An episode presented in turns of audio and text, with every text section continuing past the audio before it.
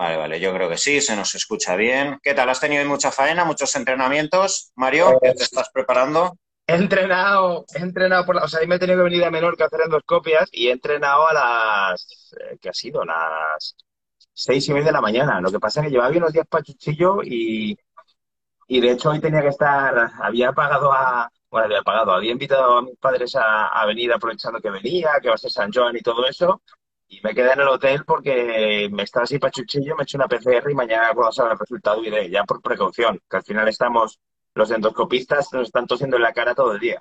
Entonces, como ya no se hacen PCRs, a saber, pues bueno, aquí estoy encerrado en el hotel. Bueno, pues para todos los que estáis aquí, eh, bueno, muchas gracias por, por, estar en este directo. Bueno, para mí es todo un privilegio y un honor eh, estar en este directo con, con Mario, el doctor Cucumber. Eh, muchos de vosotros en los últimos meses pues habréis visto directos de él, eh, publicaciones, poco a poco está empezando a divulgar bastante y pues bueno, mediación. Roberto Castellanos, eh, muchos de vosotros lo conocéis y un poco por su presión y, aliento a que se diera a conocer un poco en las redes sociales, cada vez está divulgando más y os puedo asegurar que eh, tenemos a una máquina delante de, de, nosotros, ¿vale? O sea, yo como médico que hace años un poco abrí un poco la veda de muchos los que luego, de los que luego posteriormente hemos ido divulgando y apareciendo en redes sociales y se empieza a cambiar un poco ese paradigma de, de, divulgación, donde poco a poco más en redes, a través de YouTube, de Instagram, etcétera, cada vez somos más médicos, pues auguro que en los próximos años, a nivel de gastroenterología, todo intestino, eh, hígado, etcétera, y, y, todo lo que sabe Mario, os vais a quedar alucinados, bueno. pues eh, Sí, es así. Vale, pues bueno, estoy seguro que vamos a, aprender mucho con él en la charla de hoy, todo lo que él va a divulgar. Bueno, Mario es eh, gastroenterólogo, eh, apasionado del deporte, como yo también, tanto para trabajarlo consigo mismo como para eh, trabajar junto a deportistas. Me gustaría, antes de que entremos un poco en materia, evidentemente siendo gastroenterólogo, vamos a abordar muchos temas en torno a la importancia del territorio gastrointestinal, el impacto sobre todo vinculado al deporte, ¿vale? Porque es eh, el principal foco en el que presto atención, ¿vale? Pero bueno, me gustaría que te presentes, ¿vale? Y nos cuentes un poquito, pues bueno, cómo llegaste a la especialidad de gastroenterología, ¿vale? Ahora mismo, cómo, cómo estás desarrollando tu trabajo profesional y entremos en materia. Vale, pues nada, lo primero es eso, que como siempre, como le dije una vez a, mi tutor hace años cuando me puse ahí en la disyuntiva, yo cuando entras en el mundo de la medicina y ves que empiezas a salir todos los días a las 5 de la tarde, que lo ven como normal, y los hepatólogos, que son como digo yo, los mi, mi tutor era hepatóloga, solo se dedicaba a hígado, son como los cardiólogos de, dentro de los, los digestivos, me decía como además la tía era del Gregorio Marañón, o sea, bueno, súper a fuego, como diciendo, hombre, es que la medicina es así y tal. Y yo le dije, mira, yo antes que médico soy deportista, eh, un hombre de familia, como usted en familia, digo, la medicina es importante en mi vida, pero no es lo más. Entonces yo lo que digo, médico soy ahora, pero deportista soy desde, lo, desde que tengo memoria. Entonces el deporte va primero. Hay muchas de las cosas que se llaman de por deportista, como Robert, que se pone a hablar y no es médico, pero sabe muchísimo de todo. Y, y bueno, eso por la parte deportiva. Y la parte de por qué es el digestivo. Pues porque como en la vida casi nunca me ha gustado elegir y siempre la he querido todo, yo quería la, la especialidad médico-quirúrgica, que decían que era urología, gine, otorrino, otras cosas que no, que, que son quirúrgicas. Entonces, para mí eran dos, o anestesia, o anestesista, o digestivo, porque digestivo es tan, o sea, sin ser medicina interna, que no tienen técnicas propias, es la que tienes técnicas de cortar como yo veo, de cuchillo, que a la vez es súper amplia, es decir, hígado, páncreas, bazo, sistema circulatorio, un cirrótico es un puto cortocircuito, cortocircuito, no me sale. Eh, entonces la elegí porque me parecía la más amplia, la, la, la como digo yo, la especialidad total. Eh, y luego ya me ha gustado mucho la endoscopia y me dedico ahora sobre todo, o me gustaría dedicarme sobre todo a la endoscopia, pero no quita que sigues teniendo pues diagnósticos jodidos, pacientes dignos de, de un capítulo de House que te estás ahí comiendo la cabeza está muy bien. Bueno, pues vamos a entrar en materia y aprovechando esa especialidad que hiciste. Mira, yo quería hacerte una reflexión y que tú como gastroenterólogo, ¿vale? Eh, pues me, digas tu opinión. Mira, en los últimos años, yo que me dedico pues eh, más a la medicina integrativa y dentro del mundo del deporte, yo he visto cómo ha ocurrido un punto de inflexión realmente respecto al estudio de, y profundidad del territorio gastrointestinal, cómo cada vez hay más divulgación no solo exclusivamente por el hecho de que cada vez pueda haber más Crohn, más colitis, más dispepsia funcional, más reflujo gastroesofágico, sino por el vínculo que cada vez creo que la literatura establece de forma más robusta en cómo una afección a nivel gastrointestinal, especialmente cuando se cronifica, puede afectar a otros territorios o a otros sistemas fisiológicos y de ahí que, pues bueno, cada vez se hable más eh, pues, eh, de cómo puede afectar incluso las emociones, el tercer cerebro, del cual se habla mucho, etcétera. Creo que esto en muchas ocasiones también puede pasar la raya de lo esotérico y por desgracia también muchas veces podemos encontrar a mucha gente que parece que eh, establece que todos los signos clínicos y síntomas de muchas patologías obedecen a una afección desde el intestino y por desgracia eso desvirtúa, eh, creo, la, propia fisiología y el que hacer que hay que hacer con el intestino. Pero tú cómo estás viendo, porque es una realidad, yo veo una barbaridad de divulgadores, de libros, de médicos, no médicos, nutricionistas, preparadores físicos, psicólogos, hablando del territorio gastrointestinal y qué mejor que preguntarte a ti eh, por, por, esa verdad eh, de lo que hay detrás con el vínculo, con el vínculo integral del organismo. Pues mira, esto eh, hay varios motivos, ¿vale? Eh, os encuentro varios motivos. Están ligados todos entre ellos, pero es, es, un, pues como en la medicina, al final no es una sola cosa, sino un cúmulo de circunstancias.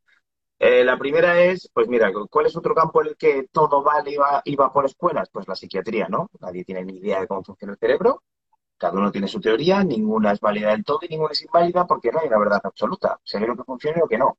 Entonces, ahí florecen escuelas. Pues ahora ha ocurrido lo mismo eh, con la patología funcional digestiva, es decir, tienes una patología, sean malas digestiones, sean diarreas, sean dolores abdominales, sea hinchazón, eh, te hacen pruebas y salen todos normales, pero tú tienes esa sintomatología. Entonces, de repente, una persona dices, hostia, ¿y si este tiene un problema de motilidad? Le das un procinético y mejora, y otro no y otro de repente dices, oye, y si tienes un sobrecrecimiento bacteriano, le miras la flora y es verdad que tiene exceso de metano, le das rifaximina y mejora.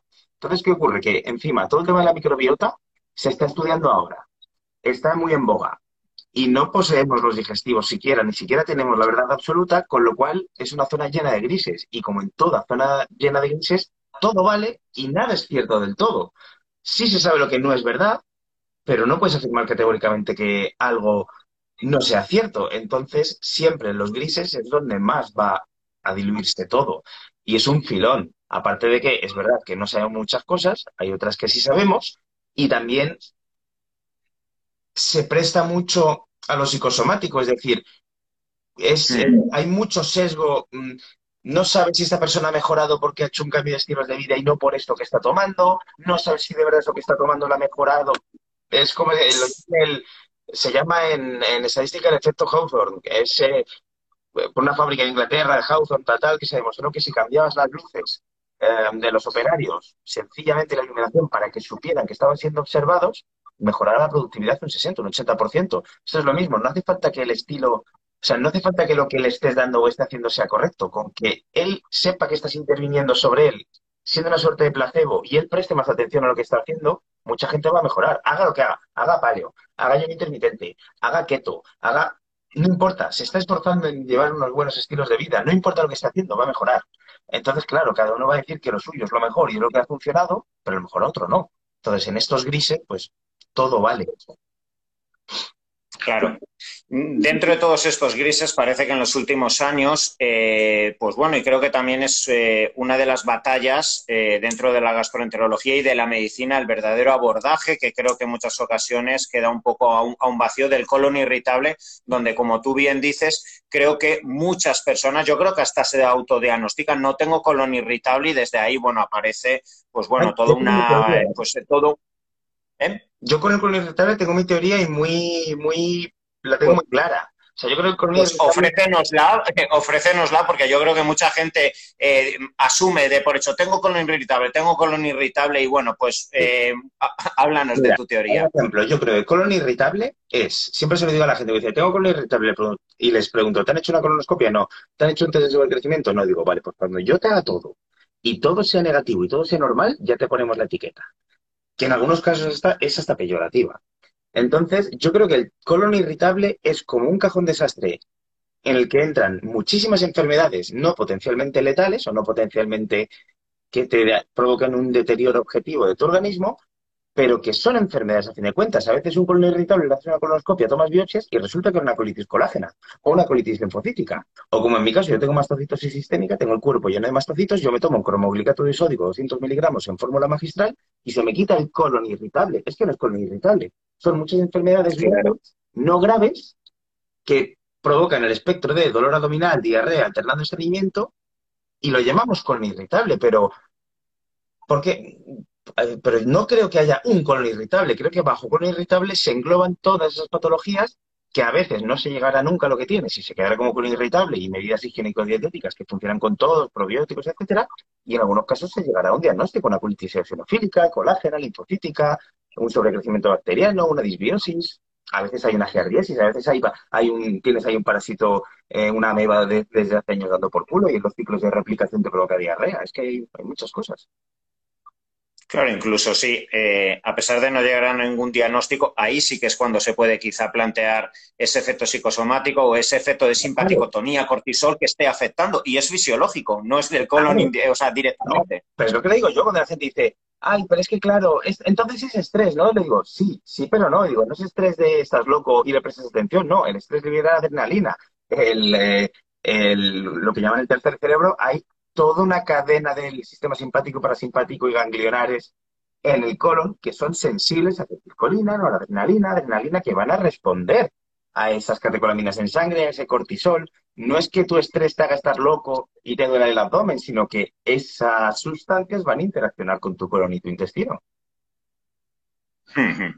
Colon irritable es uno de los diagnósticos estrella y en los últimos años eh, yo veo cada vez más pacientes que me vienen.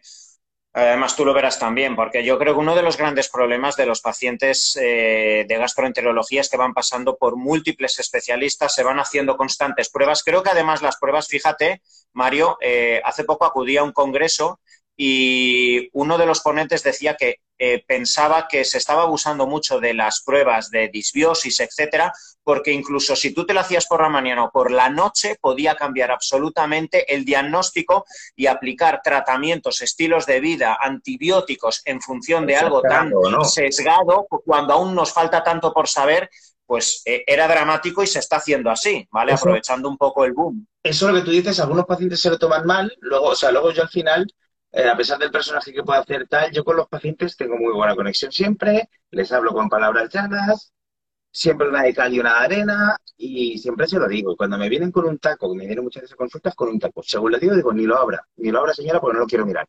Hombre, pero todo esto que me han hecho, digo, y sin embargo aquí está. Y digo, entonces, digo, ¿qué le han hecho? Déjame mirar un tránsito varitado, que le han visto, déjame mirar una hernia de hiato. Y dicen, ay, ¿cómo lo vas sabiendo? Digo, porque lo tenemos todos. Una hernia de hiato, todo el mundo a los 50 lo tiene. Si eres culturista, a los 30. Eh, o si has parido dos veces y ya estás embarazado, vas a tener una hernia de hiato por distensión.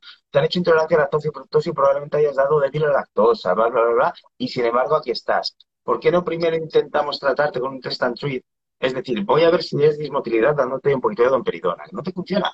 Voy a darte, eh, voy a hacerte un test de SIBO y si da positivo vamos a probar un ciclo de rifaxin. Mira, primero vamos a probar y si ya no damos con la tecla, nos volvemos locos haciendo pruebas. Pero es muy fácil salir de esa consulta, que el paciente salga contento pensando que estás haciendo algo por él porque le has mandado una prueba, como el puñetero test de aliento por el Helicobacter pylori, que parece que tiene la culpa de todo, pero como se aprovechan de que el 87% de la población tiene el Helicobacter pylori, en cuanto tienes síntomas, oye, esto va a ser la bacteria, te mando el test y da positivo, ves, te dan el tratamiento que te destroza, después como has estado tan jodido, estás un mes bien y después a los tres meses me vuelves a mí a la consulta contándome toda esa historia. Entonces sí se abusa mucho de prueba, pero porque hay mucha claudicación médica que yo también les entiendo.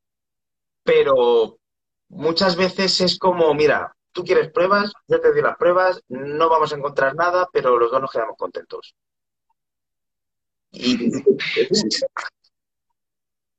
Has nombrado el SIBO, ¿vale? Y que quiero que profundicemos aquí, ¿vale? Tú eh, eres muy especialista, vamos a ir acotando porque si no creo que podríamos estar hablando de SIBO hasta mañana, pero vamos a ir directo, ¿vale? en primer lugar, ¿qué es el SIBO y cuándo realmente podemos de forma robusta constatar que un paciente tiene SIBO? Vale. El SIBO, em, estrictamente solo habla de un sobrecrecimiento intestinal de bacterias. No medimos el colon, medimos el intestino. El intestino es muy diferente al colon. Justo lo que además está en el máster de cápsula endoscópica, las heces no son heces hasta el colon. Lo que sale del ileón hacia el colon es una papilla amarilla todavía. La bilis todavía está amarilla, no son las heces marrones. Eso ocurre en el colon. El intestino tiene una muy baja carga bacteriana normalmente, no es como el colon, que, una vez más, hablando vulgarmente, es el saco de la mierda. El intestino no es así. Claro. El intestino es bilis, hay unas pocas bacterias, cuanto más te acercas a ileón distal, más bacterias, pero si tú lo ves es como una alfombra de vellosidades muy claritas, muy suavitas, que es donde se produce la verdadera absorción de los alimentos. Ahí no debería haber muchas bacterias. Ahora, ¿qué es el SIBO? Que por cualquier motivo o causa crezcan de más ciertas poblaciones de bacterias productoras de metano y otros gases, sobre todo reductoras, eh, etcétera, etcétera, y se queden ahí acantonadas.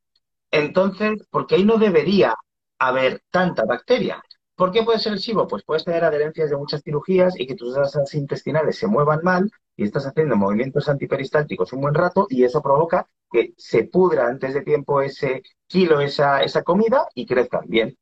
También puede ser que sencillamente tengas una producción de ácido reducida por un consumo de dosis muy altas de omeprazol u otro inhibidor de la bomba de protones y eso provoca que tu ácido del estómago no mate todas las bacterias que deberían matar en tu estómago y hace que tengas tal. O sencillamente que tengas ciertas bacterias invasoras que no debían estar ahí, han ocupado un nicho y se han quedado acantonadas. Entonces esto se mide con metano expirado. Hay unas gráficas y a partir de X rango eh, se considera patológico siendo el incremento porcentual significativo para el diagnóstico. No es lo mismo tener, un ejemplo, sobre 140 que 160. De, entonces, es un sobrecrecimiento de bacterias donde no debiera haber muchas bacterias y que además se mantiene sostenido en el tiempo. ¿Cuáles serían los síntomas típicos eh, que, que, va a presentar cualquier paciente ya con un SIBO instalado? Siempre hinchazón, que esto es muy subjetivo, pero siempre hinchazón, algunos cólicos de gases y ocasionales diarreas. Eh, la, típica persona, y esto yo tengo muchas pacientes, especialmente mujeres, mm, esto sí que es verdad que muy pocos hombres me relatan esta sintomatología de me levanto, doctor, por la mañana es que estoy planchada y al final del día es que parezco embarazada. Eso sería correspondiente al SIBO o tendría otras particularidades. Eso puede ser muchas cosas. Yo siempre lo primero que descarto es que puede provocar SIBO estreñimiento. Casi siempre es estreñimiento y esa distensión es el colon. Porque el intestino se tolera muy mal. La distensión da muchos síntomas, pero no hincha el abdomen mucho, porque el intestino es así y no tiene mucha capacidad de distensión. Sin embargo, el colon es así, pero puede llegar a ponerse así, un megacolon, y es muy elástico. Y casi siempre que hay una hinchazón de la tripa es del colon. Y casi siempre eso corresponde a un sobrecrecimiento en el colon que no es SIBO, pero suele ser por estreñimiento. Y casi siempre se arregla arreglando el estreñimiento. Fíjate. Y hablando ya del propio tratamiento del SIBO, bueno, aquí podríamos hablar, el estandarizado, ¿vale? Son los antibióticos, la rifaximina, también existen otro tipo de tratamientos más naturales, alternativos. ¿Qué, me podrías decir de las líneas de acción con las que tú sueles trabajar? Pues mira, para, para puntualizar, y aquí también doy mi opinión, pero me mojo, es decir, es mi opinión profesional. Eh, cualquier antibiótico más potente que la rifaximina me parece una bestialidad y que si se da en un caso puntual esté justificado por el curso clínico del paciente y es algo solo para ese paciente, nunca recomendable para cualquiera. La rifaximina, yendo al término medio, es muy efectiva y un buen tratamiento. ¿Por qué? Porque la rifaximina es un antibiótico muy especial que no se absorbe, no pasa a sangre, así que no vas a intoxicarte con él, no te va a afectar a tu salud. yo siempre digo, es un colutorio para el colon. Es decir, es un antibiótico que por su estructura molecular lava el intestino y el colon, mata el 75-80% de la carga bacteriana y se hacen ciclos de una semana al mes. Es decir, tú llegas tu semanita al mes, te tomas dos comprimidos de rifaximina cada 12 horas y descansas tres semanas para que vuelva a crecer. No se va a absorber, no, repito, no estás creando, eh, no estás tomando un antibiótico porque lo estás cagando. Lo que estás es un colutorio. Entonces es un buen tratamiento, pero tiene varios coñazos, como que, por ejemplo, solo se venden cajas de 12 y tienes que tomarte cuatro al día. Así que hazte una idea, son dos cajas y media a la semana, bueno, un rollo. Y luego es verdad que ciertas cepas de probióticos están demostrando ocupar ese nicho que han ocupado otras bacterias que no debieran haber estado ahí y cuando deja, las erradican y cuando dejas de tomar el probiótico, el probiótico muere y no se reproduce. Es la idea. Y es una buena opción. Y luego, por supuesto, ya hay extractos herbales y cosas de esas, pero al final la gente se olvida que muchas medicinas son extractos herbales. Es decir, la aspirina viene de la corteza del sauce, la penicilina viene de un hongo, de la penicilio. O sea, no por ser plantas dejan de tener efecto químico. Haciendo un paralelismo, ¿vale? Con el sobrecrecimiento a nivel de intestino, a nivel gástrico, antes lo has, lo has hablado, ¿vale? De la colonización que en muchas ocasiones suele existir del Helicobacter pylori, que no, no sé qué porcentaje has, que has dicho de la población que lo tenemos. Más o menos en los mediterráneos. 75. 87,5. La última. 86. Claro, pues tú imagínate, pues Claro, cuánta gente con gastritis, con un poquito de reflujo, etcétera. Pues lo mismo que tú has dicho, oye, mira, mm, en tres meses te veo, de momento vete haciendo la prueba y luego, sin investigar si hay más factores coadyuvantes como el tabaco, el alcohol, el estrés, etcétera, vamos a hacer el tratamiento que es el pilera, ¿vale? Que yo personalmente he visto pacientes, o sea, más allá de lo que te haga a nivel gástrico, o sea, eh, a nivel de rendimiento, a nivel emocional, a nivel incluso, yo asumo que esa carga de, antibióticos afecta a las mitocondrias porque en deportistas lo he visto, es increíble el bajón que me dan. ¿Qué, me puedes decir? Es más, o sea, fíjate, no sé, eh, tú aquí estarás más puesto hace años, creo que era en el Congreso del 2016 de la, de la Sociedad Española de Gastroenterología, se anunció como el tratamiento del Lactobacillus reuteri. Era, pues, eh, ahora me he acordado justo cuando has hablado de cómo determinados probióticos y cepas pueden actuar generándose homeostasis, que es lo que estamos buscando del campo de la flora gástrica. Entonces sería un símil antes de recurrir al ostión de pilera. Claro, si es que la teoría es que no debería existir algo tal como flora gástrica, es decir, no debería haber en el estómago, el estómago es una caja tonta, el estómago ni se absorbe nada, es una caja hostil llena de ácido que tiene que mezclar alimento y disolverlo y romperlo. El Helicobacter pylori sobrevive gracias a la ureasa que tiene, que lo que hace es romper la urea de los alimentos y también un poco de tus células y provoca amoníaco como producto que a su alrededor alcaliniza el medio y puede sobrevivir. Eh, si se toma crónicamente el omeprazol, prolifera más también porque le estás favoreciendo estar, aunque luego, irónicamente, el omeprazol es parte del tratamiento con el pilera. Pero el Helicobacter pylori, eh, lo importante es saber que, bueno, uno, lo único importante que quiero dejar claro es que no solo no tiene nada que ver con el reflujo, sino que se ha demostrado en metaanálisis que es un factor protector. Hay gente Joder que le has quitado el pylori y les empeora el reflujo. Siempre mejora los dos primeros meses, porque el Helicobacter eh, pylori provoca una hipergastrinemia que enseguida, cuando baja, esa gastrina no estimula las células parietales y hay menos ácido, pero luego vuelves a estar igual, ¿vale?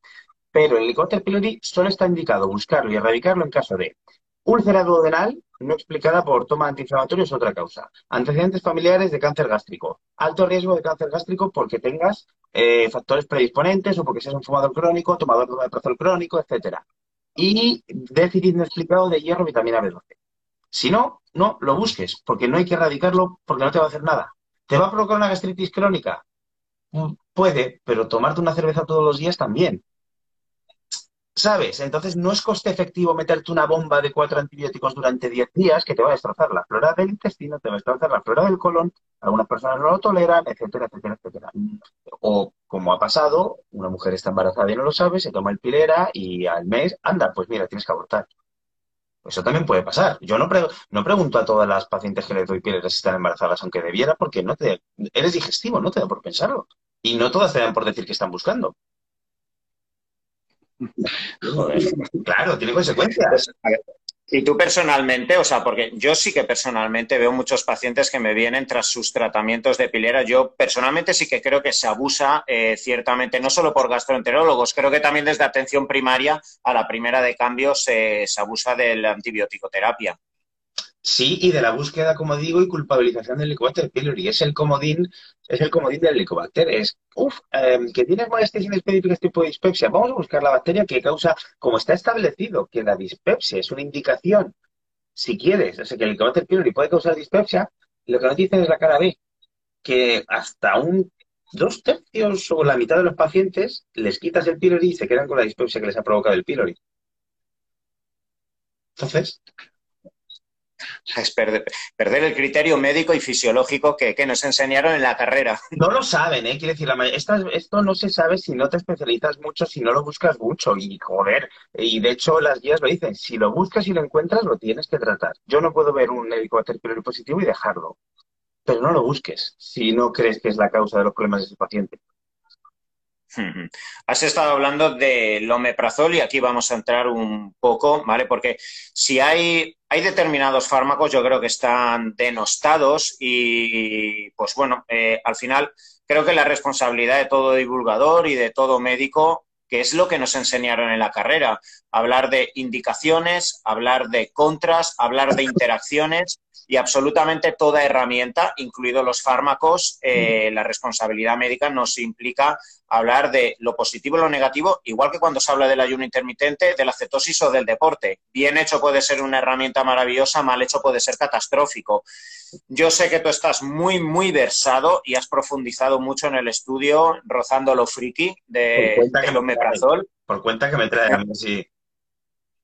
Vale, entonces eh, me gustaría que me hables de, pues bueno, su funcionamiento, eh, sus pros, que por muy denostado que esté, son clarísimos y la literatura y ya eh, la epidemiología, pues de, forma retrospectiva ya nos ha demostrado claramente todos los beneficios que tiene en el reflujo gastroesofágico, etcétera, y también sus posibles contras que ya las has nombrado, ¿vale? Como un abuso del omeprazol puede generar un SIBO. Sí, puede provocarlo perfectamente. Mira, el omeprazol primero, ¿por qué tanto omeprazol? No por ser digestivo, sino porque desde que tengo uso de razón tengo reflujo. O sea, yo tuve reflujo neonatal. O sea, cágate, yo tengo reflujo desde que tengo uso de memoria. Para mí tener acidez es lo más natural del mundo. Yo sé que chuletón más botella de vino igual a tres días jodido.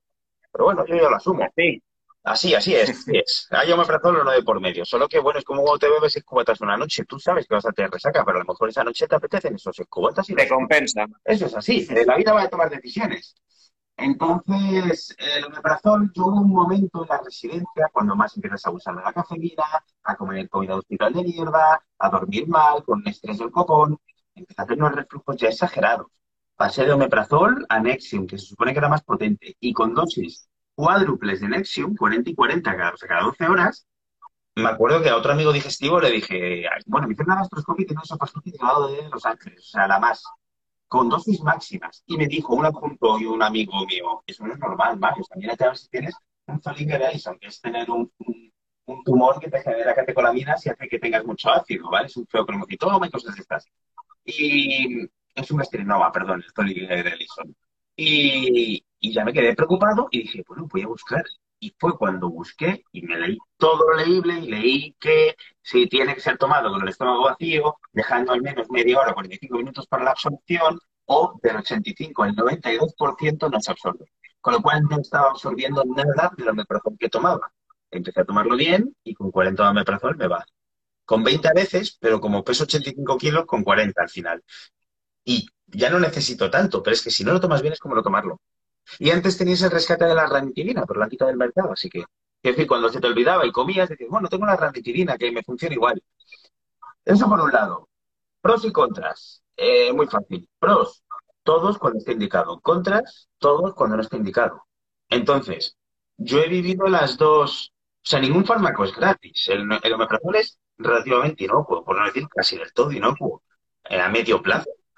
Eh, el problema es que lo que yo llamaba el pack abuelo era tu adiro por el riesgo cardiovascular y como antes se pensaba que el adiro 100, la aspirina en 100 miligramos era suficiente para ser progresiva, el omeprazol para protegerte el estómago. Entonces, todos los abuelos llevaban su omeprazol puesto. Y me acuerdo que fue cuando estaba yo en tercero de carrera, salió el primer artículo de prensa escrita divulgativa. El omeprazol puede asociarse con aumento de la demencia, que era un falso silogismo de un abuso de omeprazol a largo plazo puede provocar un déficit crónico de B12 que puede provocar una demencia folicular ascendente, bla, bla, bla, bla. Total, se vio como un problema la propia federación, o sea, la Federación de Medicamentos de España estableció que había un abuso sistemático de omeprazol, que encima en España es ultra barato, un euro cuarenta sin receta, un euro ochenta el omeprazol. Entonces, todo el mundo tomaba su omeprazol. Entonces ahora estamos viviendo a la hiperconcienciación de no tomar omeprazol hasta el punto de que nos hemos pasado de frenada. Antes todo el mundo lo tomaba, ahora no lo quiere tomar nadie. Entonces, ventajas. Si tienes reflujo, tómatelo porque no vas a vivir bien vas a acabar haciendo un esófago de Barrett. Y ese esófago de Barrett va a acabar haciendo un adenocarcinoma de esófago y vas a acabar muriendo. O vas a hacer una úlcera gástrica que se perforará y puedes morir. O vas a destrozarte el duodeno y vas a estar sin vivir. Con lo cual, tómatelo porque no tomártelo es que va a ser peor. Ahora, si te lo tomas y no lo necesitas, se te van a crear pólipos de glándulas fúndicas, puedes provocar una metaplasia intestinal, es decir, un cambio de epitelio de gástrico intestinal en el estómago con un posible aumento del riesgo de cáncer de estómago, puedes provocar un sobrecrecimiento bacteriano, un déficit de absorción de B12, suma y sigue.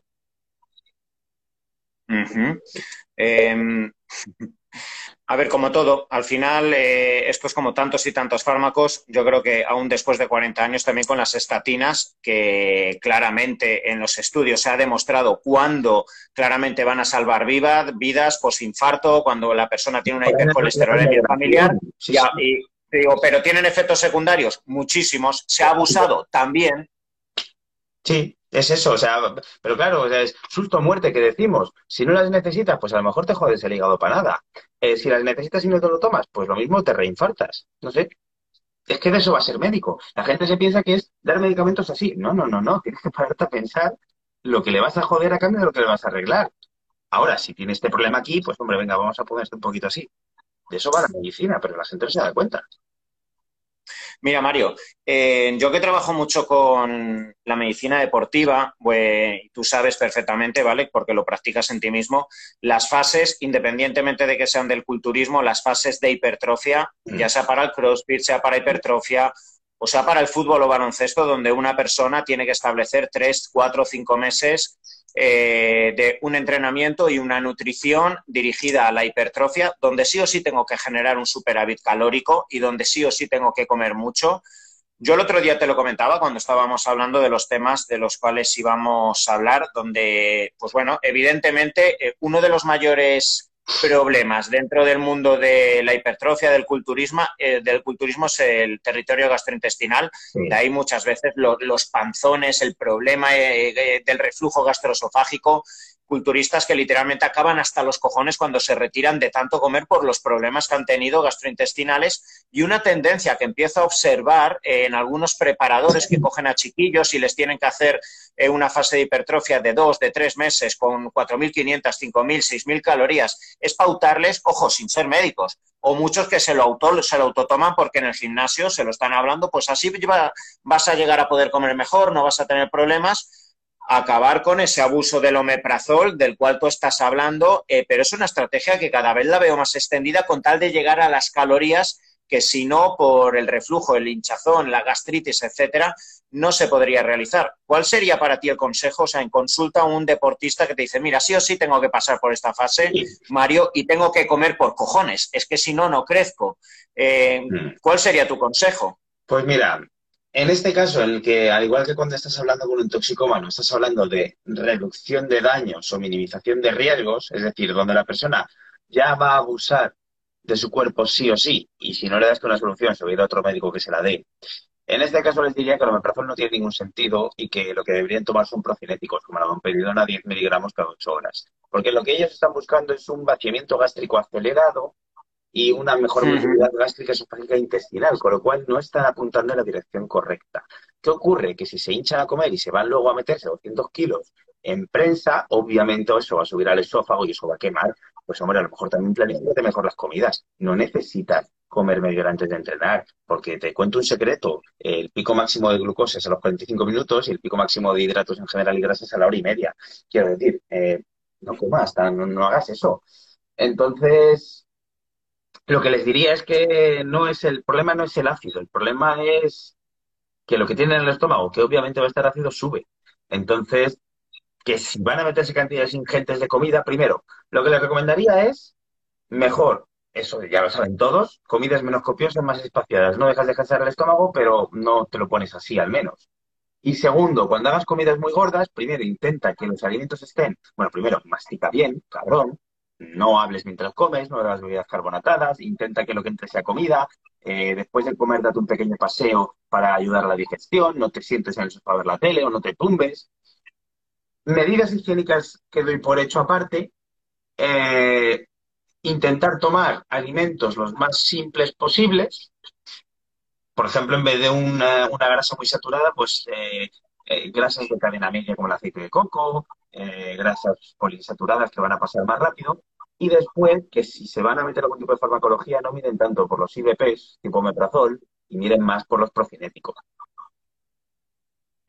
Nos preguntaban, ¿vale? Porque no te habían escuchado eh, qué tipo de procinéticos eran los que recomendabas. Porque no te habían escuchado. Cada uno utiliza uno. Yo utilizo la domperidona, el Motilium, porque es el que a mí, con el que tengo experiencia. Hay otras personas que dan otros. Yo, la eh, aunque tengo, famotilina, yo doy domperidona, que es el con el que yo tengo experiencia, tiene un perfil de seguridad muy elevado, salvo que el paciente esté con psicofármacos o con cualquier eh, fármaco que provoque una acumulación de acetilcolina y neurotransmisores, porque puede provocar una, ¿cómo se dice? Puedes provocar, no me sale ahora, una distonía o hipertonías, algunas cosas chunguillas.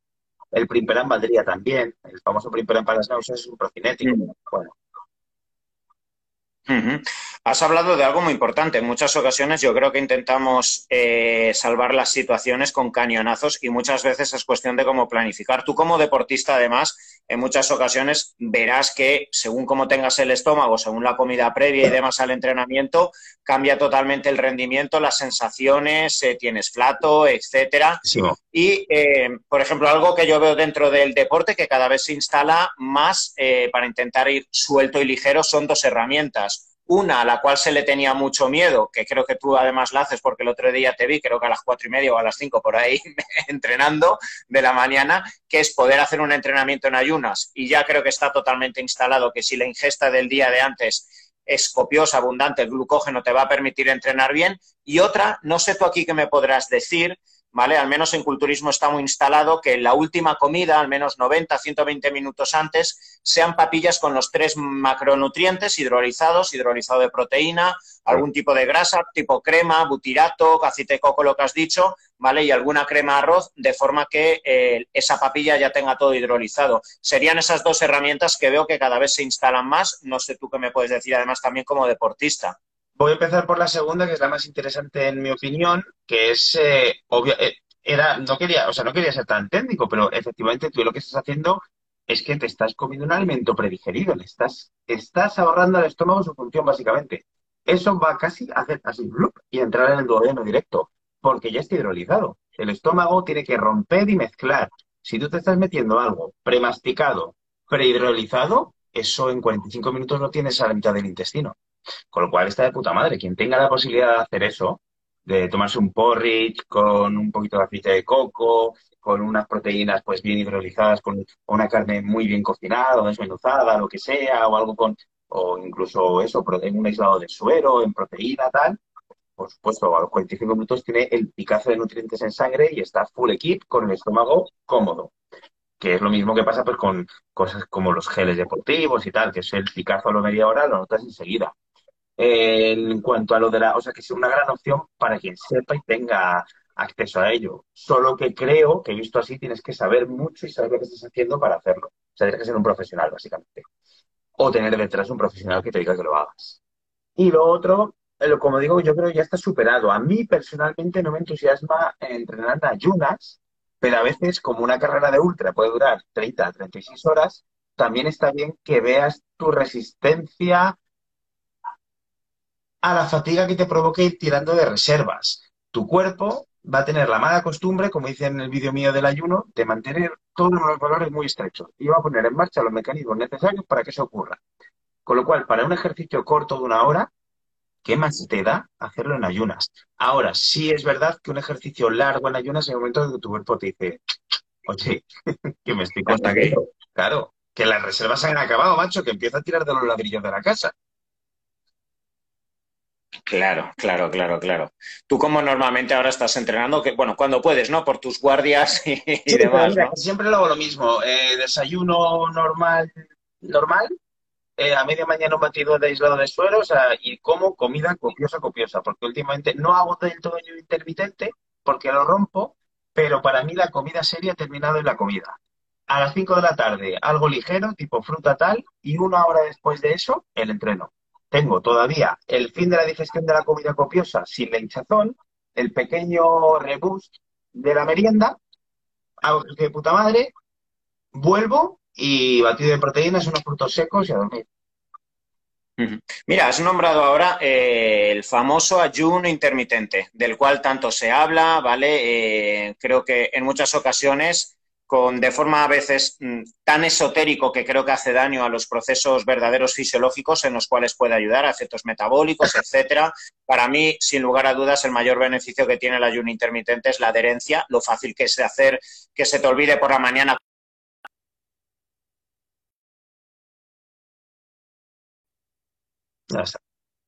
eh, que para mí lo mejor es el grado de adherencia que te facilita ¿vale? Creo que cada vez se está estudiando más el impacto en la sensibilidad a la insulina, etcétera. Pero bueno, ¿qué me puedes decir tú como gastroenterólogo eh, respecto a la integración del ayuno intermitente? Vale, primero, el ayuno intermitente, desde el punto de vista de la gastroenterología, es maravilloso, porque el estómago le estás dejando descansar un montón. Y hoy día, como vivimos, no lo dejamos descansar nunca, estamos picando todo el puto día, y por eso mismo digo lo del omeprazol, tomarlo por la mañana, porque el resto del día no vas a tener el estómago vacío en ningún momento. Se te va a ir la mano a unos frutos secos, se te va a ir la mano a una uva, se te va a ir la mano... Es normal, normal. Estamos, estamos, eh, vivimos en un ambiente ya sobre, gracias a Dios, con una disponibilidad de alimento abrumadora. Desde el punto de vista de la gastroenterología, es bueno. Y hace que el cuerpo también haga sus procesos fisiológicos, sus picos hormonales cuando debe, sus picos insulínicos, de glucagón, todo cuando debe y como debe. Em, en personas siempre sanas, ¿de acuerdo? Una persona con fiebre pues tiene un hipermetabolismo que no quiero que te estés 16 horas sin comer, ¿sabes? Una persona embarazada pues tampoco quiero que estés 16 horas sin comer, o una lactante, o un paciente con un cáncer. Pero una, una persona sana no le va a pasar nada. Luego cada uno tiene una tolerancia. Para mí el mayor beneficio real del ayuno intermitente son dos. Uno, no puedes comer lo que puedes comer. Por ejemplo, no creo que un culturista, salvo que tenga unas capacidades fuera de lo común, un culturista de 120 kilos, 130 kilos, ¿cómo coño se mete en 6 horas casi 5.000 calorías? no, es más, reventaría y, ahí sería muy perjudicial que lo intentara hacer. Entonces, esa persona, por ejemplo, no va a poder porque no va a poder meter las, calorías. Pero sin embargo, alguien que quiera adelgazar, aunque se dé caprichos, no vas a pasar a las 2.500 por muy bruto que te pongas. El problema, que es difícil hacerlo. El beneficio, y para mí lo mejor de la intermitente, la jodida disciplina y el aprender a pasar hambre. Es decir, dejar de identificar el tengo hambre como. Aprender que tengo hambre, nada, no es mi hora, luego como. Es como el alcohólico que yo no soy tan estricto, le digo, deja el alcohol de golpe. No. Le digo, date un premio el fin de. Y cuando te apetezca alcohol, di, el viernes es mi día de la cerveza. Es una reducción, y sabe que va a llegar, es como el premio. No es lo ideal, hombre, no es lo mejor, pero te, ayuda a disciplinarte. Y luego puedes, tienes más capacidad de pasar hambre en el futuro. Puedes hacer una dieta normal sin ser ayuno intermitente, como lo que estoy haciendo yo ahora, sin pegarte una con cada hora y media. Totalmente. Hablando de, bueno, antes hemos hablado del daño que nos puede hacer el omeprazol eh, y me gustaría que me dijeras cuáles son los principales fármacos que observas. Yo creo que quizá más allá del omeprazol, los antiinflamatorios quizás serían los fármacos que más podemos observar. Yo la metformina he visto también como fármaco afectar a nivel gastrointestinal bastante, ¿vale? Pero tú... Eh, sí, sí. Vale, entonces, ¿tú, qué es lo que más ves de esa iatrogenia gastrointestinal eh, por fármacos? Bueno, el, rey de la, el rey del daño intestinal indiscutible y absoluto son los antiinflamatorios no esteroideos y los esteroideos, es decir, los corticoides y los AINES. Ibuprofeno, prednisona, metilprednisolona, eh, naproxeno. Yo he tenido chica de 16 años que por dolor de regla se toma un naproxeno de 500 miligramos y tiene un agujero en el estómago. O gastropatía crónica por AINES. Tú haces una cápsula endoscópica y está todo lleno de aftas, de úlceras, porque es una persona que por un reuma o por algo que le duele, una artrosis o porque se ha roto la cadera hace tres meses, toma cada ocho horas ibuprofeno y no le han puesto unas dosis altas de IBPs, de meprazol. Eh, los AINES y los corticoides son el top 1. Luego, otros pueden provocar daño, pero más funcional, como la metformina, que puede provocar diarrea, los antidiabéticos, los nuevos eh, análogos de la GLP-1, como el Saxenda, la liraglutida y estos pueden mm. provocar náuseas. Eh, las estatinas pueden provocar hígado graso y estetorrea. Eh, bueno, ya los, la ecetinib y los, ¿cómo se llama? las, los captadores de, grasa, no me sale el nombre ahora, los fenocibratos provocan estetorrea, bien, diarrea. pues es que sí, es que a la parte digestiva al final te lo estás tomando por la boca es que tiene un efecto local. El fármaco también, aparte del efecto sistémico. Y la parte digestiva es muy largo y muy irrigado. Pues es que casi, casi todo lo que te tomes le va a afectar. Mm. Estoy hablando de fármacos, pero mira, una pregunta que eh, me hacen mm, todos los días, ¿vale? Y que genera mucha controversia, mira, sobre todo, eh, las cápsulas de suplementos, creatinas, glutaminas, aminoácidos que suelen ir con muchos edulcorantes, muchos acidificantes, la creatina que ya de por sí tiene un pH ácido y sobre todo, o sea, hasta qué punto los edulcorantes, ¿vale? La sucralosa, el xilitol, el eritritol, etcétera, pueden, o sea, tú, eh, mejor que tú, nadie nos lo va a responder. Y es una pregunta tan recurrente, ¿vale? Y que genera tanta controversia y que hace que mucha gente, además, en ese intento de huir de lo que aparentemente puede hacer daño, acaban solo con la histeria como si fuera el, el, cáliz sagrado. ¿Qué nos puede decir? A mí, a mí es que, es que la gente dice, sale de una planta, digo, ya, y la marihuana y la cocaína, quiero decir, no por salir de una planta es mejor. Y además de, endulzante tiene lo que yo te digo. No, porque endulce en la garganta, no en la boca, es que no lo entiendo. Pero, eh, a ver, yo aquí, una vez más, sé más como consumidor que como médico, porque los médicos esto no nos lo enseñan. Yo, como cuando era cuando competía en élite en karate con 16, 17 años, tenía que estar en 73 kilos y ahí se movían las categorías de 3 kilos en 3 kilos, con lo cual tenías que estar ahí. Y claro, un metabolismo, un chaval de 16 años que se pega 5 horas entrenando, estaba que devoraba. ¿Qué hice? Empecé a tomarme, es que yo no lo pienso, té rojo con leche y 24 pastillas de sacarina cada té. 24 pastillas de sacarina. ¿En cada uno? En cada té. Ese era el nivel de tolerancia y de necesidad de dulzor que necesito. Yo ahora me he hecho, ya me he hecho muchas, me he hecho cuatro en un café. Ahora, y ya es dulce, ¿eh? Pero bueno. entonces, ¿al día cuántas tomabas? Al día. Yo me fundía una caja de sacarina en dos días y medio. Es más, me iba con la bici por ahí y me iba para generar saliva echando pastillas de sacarina en la boca. Esto teniendo 16 años. O sea, brutalidad. ¿Qué ocurrió?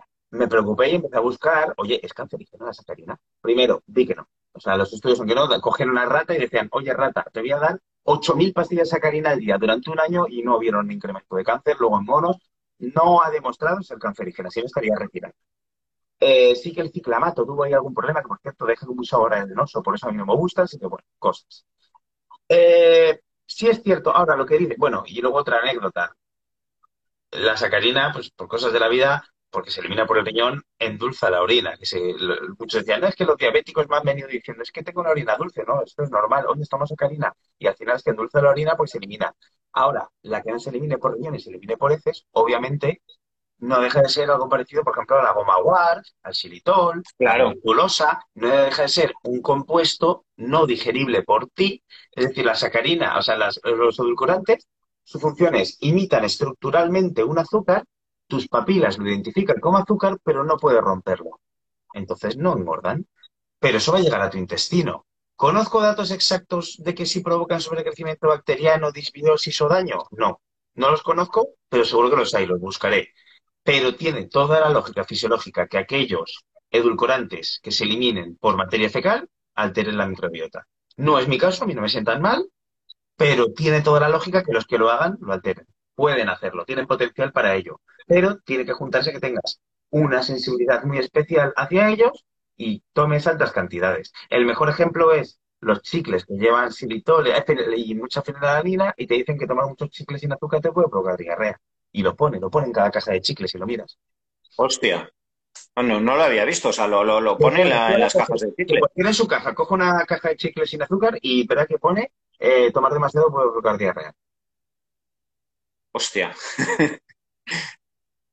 Bueno, hablando de ese deporte que tú tanto has hecho, y aquí vamos a entrar en, en, un ámbito que quería profundizar mucho contigo, porque, bueno, primero como gastroenterólogo, segundo como amante del de la fisiología y tercero por todo el deporte que has hecho y compañeros que has tenido, la anemia del deportista, algo que tanto se ve, ¿vale? Que tú además como técnico de laboratorio has investigado muchísimo. Me gusta, Al final, al final este es un proceso multifactorial, ¿vale? Porque yo creo que al final también el deportista, sobre todo, ya no de élite, también de amateur, muchas veces yo lo veo en consulta, el deportista amateur te puede hacer más burradas que el de élite, porque está menos controlado, hace, cae más en el sobreentrenamiento y al final es un proceso multifactorial. También cae la testosterona, que favorece la eritropoyesis, la EPO puede caer, ¿vale? O sea, hay el cortisol, o sea, hay muchos ámbitos.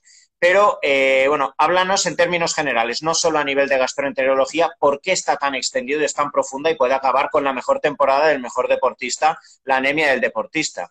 Vale, voy a diferenciar tres grupos muy importantes que van a presentar tres motivos diferentes de anemia.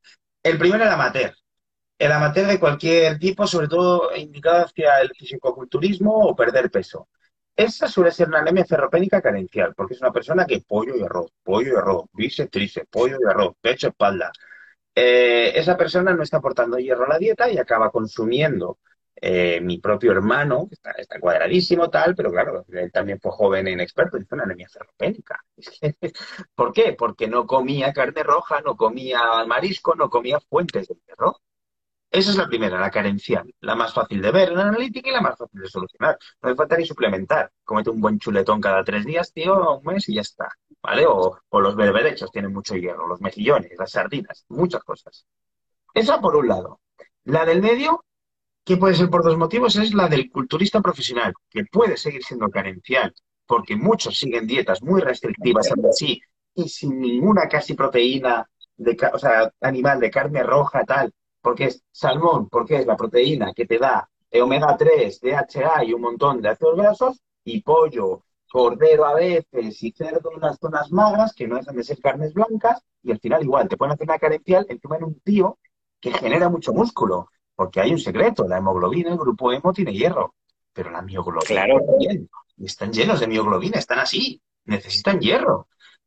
Vale, y el segundo tipo que le ocurre, y el tercer tipo, mejor dicho, que le ocurre al segundo tipo de pacientes, que son los culturistas profesionales y los de endurance, los de, deportes de ultradistancia, agresiones al cuerpo brutales, nadadores, que es la que se llama en los pacientes hospitalizados anemia de procesos crónicos, que es secundaria a un estado proinflamatorio, pero proinflamatorio real, de CPK elevadísima, cortisol elevadísimo, proteína C reactiva elevada, dímero de elevado, ferritina irónicamente elevada. Que estos, tú haces la analítica y tienen los depósitos de hierro normales o incluso elevados, pero tienen anemia, tienen la hemoglobina baja. Y esto se debe a un secuestro medular y hepático por los macrófagos del hierro. Las citoquinas proinflamatorias les mandan la señal de secuestrar hierro para generar defensas. Así que no se lo sueltan a los hematíes. Así que no generas hemoglobina y haces una anemia por ese exceso de entrenamiento extenuante y por esa agresión constante a tu cuerpo. ¿El deporte es bueno? Sí, pero como todo en la vida, si te pasas, no.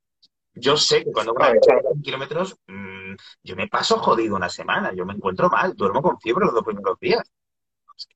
Claro, esto es importantísimo porque cuántos cuántos pacientes, hombres o mujeres, asumen que su debilidad, su cansancio que están teniendo cuando se supone que tienen que coger el pico de forma no es por anemia porque están viendo una ferritina en una mujer de 160, que es una barbaridad, o en un tío de 600 y ahí el índice de saturación de transferrina está por los suelos porque está existiendo ese robo hepático. Eso es, eso es. Y, le, y dicen, joder, venga, aporta hierro, da igual, el hierro que aportes, o lo vas a cagar o se va a quedar en tu médula.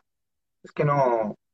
Entonces, eso es importante verlo. Entonces ahí hay que pedir otras cosas, hay que pedir aptoglobina, hay que tal, no hay que llegar a ello, pero la respuesta lo daría una biopsia medular, que no hay que llegar a ello, pero claro, si es una biopsia medular, que es la forma en la que los libros nos enseñan, oye, mira, si hidroblastos está todo lleno de eh, macrófagos llenos de hierro. Pero que esa es la lógica.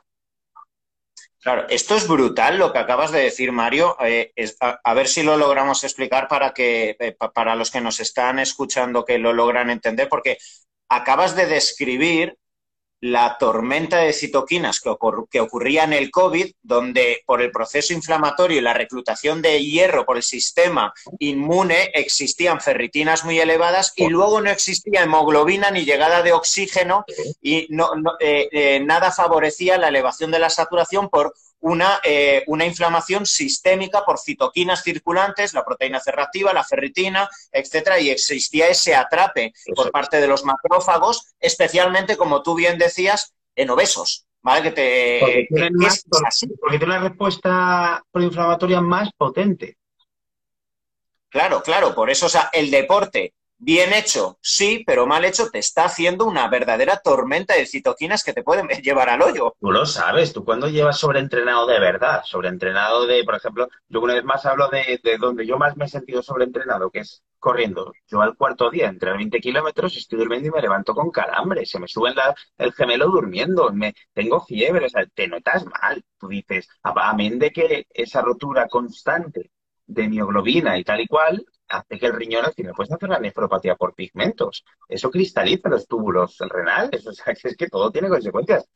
Hay que medir un poco y tienes que saber que estás pagando un precio. Yo sé que un día en una ultra, con mucho calor, poca hidratación, muchos geles y tal, puedo hacer una radiomiólisis y acabar en la UCI. Yo corro mis ultras sabiendo que no son buenas. Yo sé que me puedo hacer daño. No, quien te diga que una ultra es buena te está mintiendo, no lo es.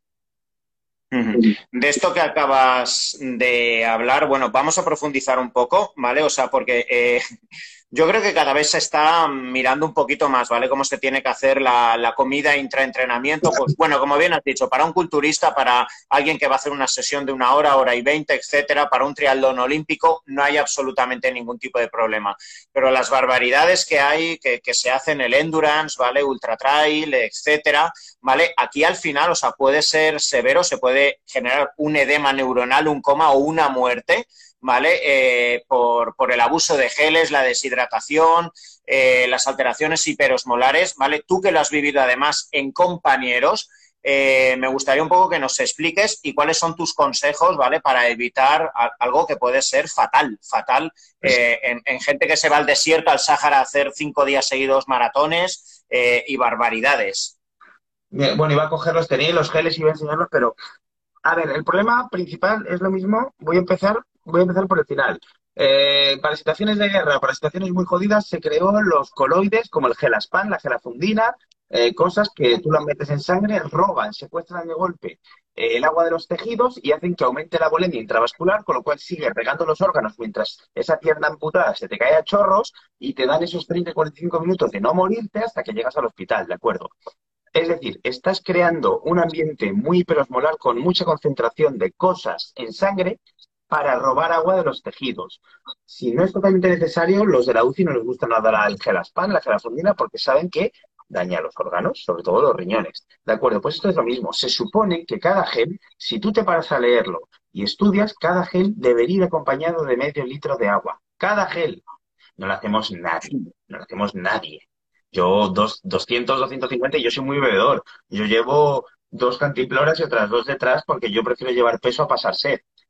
Pero es que en teoría los geles te deshidratan mucho, son muy perosmolares, llevan 160 miligramos de, de, de, glucosa, de, son, generan una presión osmótica, una presión oncótica, mejor dicho, hacia la sangre intravascular muy potente, te deshidratan. Yo tengo una carrera en meta en, en la Transgran Canaria 2020, 2019 que me acuerdo que me dijo un amigo, joder, qué cuadra estás, ¿no? Y digo, no, no, no, estoy seco, como le dijo a mi amigo su padre, llevan los ojos en la nuca. Es decir, llegas tan deshidratado que aunque no tengas sed, porque tus receptores intravasculares te dicen que estás hidratado, los músculos están totalmente secos. Entonces, eso para empezar es una agresión muy grande. ¿Cómo se podría solucionar? Bebe. Bebe, bebe, bebe y toma sales carrera. Yo, es, yo lo hago ya sistemático. Cada media hora un gel, cada hora una pastilla de sales. Y si quiero más, doy más, pero nunca menos. No tenga hambre, tenga tal, me pita la arma del reloj, pum. Lo siento. Es que si no, vas a petar. Así que lo primero sería hidrátate, hidrátate, hidrátate. Eh, y luego lo segundo, bueno, realmente es que sobre todo eso, el, ser consciente de la hidratación y de, que es que todos estos suplementos tienen un precio, que es que son mucha concentración en muy poco tiempo y es que te estás deshidratando el resto de la parte del cuerpo. Y la anécdota que me has dicho es lo de provocarte una isquemia. Esto, esto es muy teórico, esto es, esto además lo dijimos los dos, esto fue una, un amigo en esa misma Transgran Canaria que al final de la carrera íbamos corriendo y empezó a pararse y que le daban calambres en la tripa. Y no, yo, bueno, calambres normales. Pero es que era sistemático. Cada vez que volvía a echar a correr, le volvían a dar calambres muy intensos.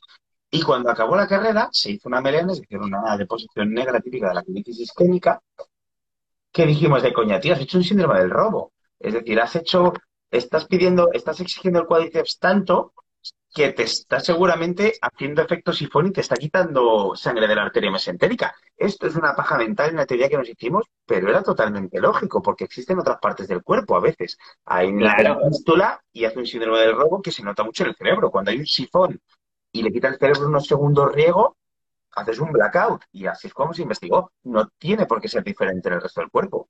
Perdona mientras hablas que voy a apagar el cargador, que se me apaga. Vale, vale, vale, vale. Bueno, esto para eh, todos los que nos seguís y hemos hablado, fundamental lo que ha dicho Mario, hidratación para toda la gente que haga endurance, tomar los geles con agua y las sales minerales, ¿vale? Para mí, yo siempre esto os lo he dicho y os lo he eh, los, lo he repetido hasta la saciedad, ¿vale? O sea, no os olvidéis del sodio, pero eh, dentro del mundo del culturismo esto está súper instalado. Meter tu hidrato de carbono mientras estás entrenando, meter eh, pues la creatina, todo lo que haya que hacer, ¿vale? en el intraentrenamiento, pero no os olvidéis del sodio. mira, una cosa, ahora me he acordado, dentro del intraentrenamiento, a lo mejor, yo creo que esta burrada que te voy a decir no, no ocurrirá tanto dentro del endurance, pero bueno, eh, dentro del culturismo, sobre todo los críos, eh, eh, hay en muchas ocasiones que, pues bueno, yo creo que pueden estar una hora antes de ir a entrenar preparándose un combo con barbaridades, ¿vale? De suplementos, ¿vale? ¿Vale? Y esto es, eh, fíjate qué incoherencia, porque bueno, pues cualquier persona, como bien hemos dicho antes, puedes estar un montón de horas sin haber comido, que si tu reserva de glucógeno muscular hepático hoy es perfecto, 16, 18 horas, y vas a entrenar de puta madre.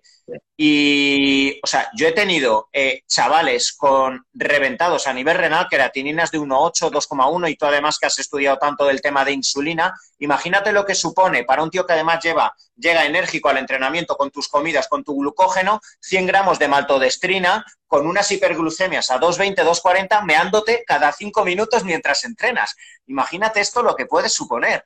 Claro, o sea, es decir, eh, teniendo una glucosa más de 200 en sangre, como un diabético, provocando una corriente osmótica en el riñón que además les está empeorando su insuficiencia renal, con lo cual todo lo que se está metiendo se les está yendo por el váter, no tiene sentido. Esas personas que llegan a esos niveles, yo, si tuviera uno con 8 de creatinina, empezaría a pensar que, puedo acabar una rotondita de estas de diálisis, donde cuando te llaman de la UCI no corres tanto, porque la diálisis dan, bueno, los pacientes están muy malitos. Entonces, hombre, ya yo creo que llegamos a niveles yo siempre dije lo mismo. Yo dije, yo dejaré de jugar a rugby cuando me joda las rodillas, que al final no ha ocurrido. Pero yo tengo claro que si un día me rompía, como nos pasa casi todos al final, los cruzados iba a parar, porque mi salud está por delante de cualquier afición o rendimiento. Y si no paras, tío, si ya sabes que te estás haciendo daño, déjate asesorar muy de cerca y no hagas mucho el animal. Que el cuerpo, siempre digo lo mismo, hasta que se queja aguanta mucho, pero desde que se queja hasta que la palmas ya no tanto, ¿eh? Claro, y fíjate, a colación de lo que has dicho, hablando del rendimiento endurance, hablando de eh, toma de fármacos, búsqueda de rendimiento a costa de todo, algo que te comenté, eh, que te comenté. Yo no sé si tú lo habrás visto, pero yo he visto muchos ciclistas, gente de endurance, triatletas, el otro día te lo comenté, bueno, y culturistas ya, imagínate que van con las rodillas destrozadas y es su día de pierna, su ibuprofeno o su paracetamol previo a cada entrenamiento diariamente. Yo no, no sé esto si lo has visto, Primero, es absurdo a efectos de entrenamiento, ya estuvimos hablando de la supercompensación que buscamos gracias a la inflamación, pero es que a nivel gastrointestinal, seis días a la semana, meterte tu antiinflamatorio para lograr aguantar el dolor, o sea, es que es un sinsentido por todos lados. Y vamos a decir otra cosa, que yo mismo lo ignoraba hasta, hasta que me juntó con mis QRs nefrólogos y tal, y cardiólogos. Los tres grandes enemigos de los antiinflamatorios y tienen diferentes perfiles entre sí, uno hace más daño, otra cosa son, hacen daño al riñón, al corazón y al aparato digestivo. Yo miro por lo mío, pero también aumenta el riesgo cardiovascular y también provocan daño renal per se. Con lo cual, un día quieres entrenar, quieres tener una analgesia, has comido, tienes el estómago protegido te puntualmente te tomas un ibuprofeno, sí. ¿Tienes una contractura y estás cinco días que sabes que vas a acabar tomándotelo? Sí. Pero sistemáticamente lo que tú dices, uno, rompes la cascada del ácido araquidónico que provoca activación de vías como el mTOR, las heat shock proteins, que son las HST, otro de los descubrimientos. Es decir, ese estado proinflamatorio es lo que provoca el estrés metabólico que va a invitar a tu cuerpo a hacer un remodelado para no volver a ese estrés. Pero si tú claro. te cortas ese estrés, le estás diciendo, no es para tanto, no, no hace falta tanto, nene. Y por otra parte, te estás haciendo daño orgánico a diario. Entonces, no lo hagas. Quiero decir, no es una ventaja. Es decir, te lo estás tomando para poder tirar 20 kilos, pero a tu cuerpo le estás diciendo que estás bien así que esos 20 kilos de más no hagas un remodelado porque con tu ibuprofeno te estás quedando guay. No estás haciendo nada. ¿Y tú esto lo has visto? ¿Tú, eh, entre compañeros, eh, ¿crees que dentro del endurance está extendido? Dentro del endurance está extendido sabiendo que te estás jodiendo. Yo, o sea, yo por ejemplo, yo he hecho, yo ya lo conté en un vídeo, yo he hecho una barbaridad que me podía haber muerto y si me hubiera muerto me lo hubiera merecido, que fue darme un mal de altura y decir, vale, pues lo arreglo con corticoides y diuréticos. Y debería haberme dado la vuelta.